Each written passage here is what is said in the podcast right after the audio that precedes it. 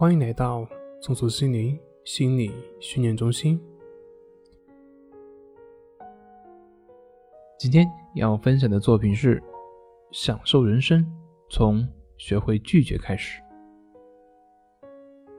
我是一个不善于拒绝别人的人，不懂得如何合理的去表达自己的不满，所以这会让我表现的比较随和，什么事情都好说。但是成为习惯以后呢？会有一个明显的弊端，那就是在做事情上没有办法做到果断的取舍，也没有办法做到真正的去活出自己。同时呢，由于很多时候不会拒绝，所以会刻意的压制自己。但是即便是这样，当达到某一个度的时候，就会以一些激烈的方式表现出来。所以这样对人际关系往往。非常不好。那今天我们要讲的是人如何要活出自己呢？什么是活出自己？活出自己的就是活出自己的感觉，活出自己的意志。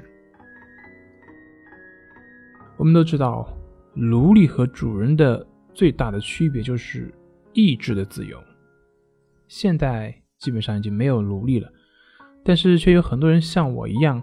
是精神上的奴隶，当然，并不是说随和的人就是奴隶。如果说你很喜欢这样的生活方式，你并不会因此而觉得压抑，那这就是很好的状态。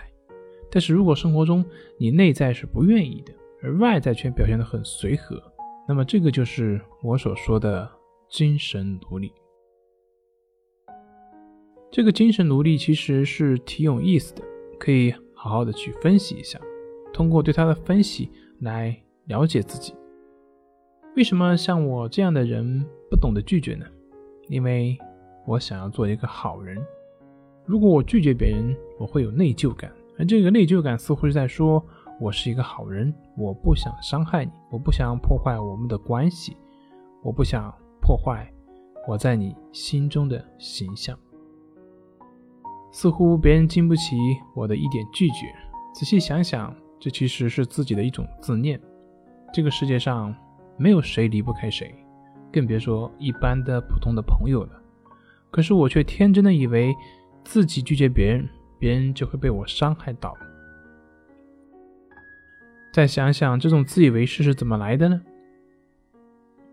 哦，原来是把别人看得那么脆弱，根本原因是自己内心的脆弱。自己害怕被别人拒绝，所以会投射出去，会认为别人也很脆弱，所以害怕拒绝的根本原因是自己害怕被拒绝，是自己玻璃心投射出去了。当然，如果要更深的去分析的话，其实这个也是跟父母有关系的，因为在小时候的养育过程中，母亲过于玻璃心，不能让我拒绝，所以。在这个关系当中，我学会到了不去拒绝。佛法讲万法唯心，其实我们的眼睛就是这样被污染了，以至于无法看到当下真实的面貌。所以，怎么样去提高自己拒绝别人的能力呢？那就是收回自己的内心投射。那别人到底会不会玻璃心呢？不知道，但是可以肯定的是。只要相信别人可以承受，你就可以自由的表达自己的意见，自由的拒绝别人。那如果真的伤害到别人了呢？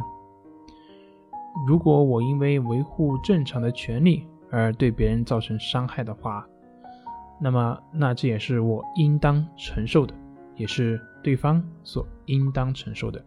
他不能理解，那也只是他的问题。所以，享受人生。从学会拒绝开始。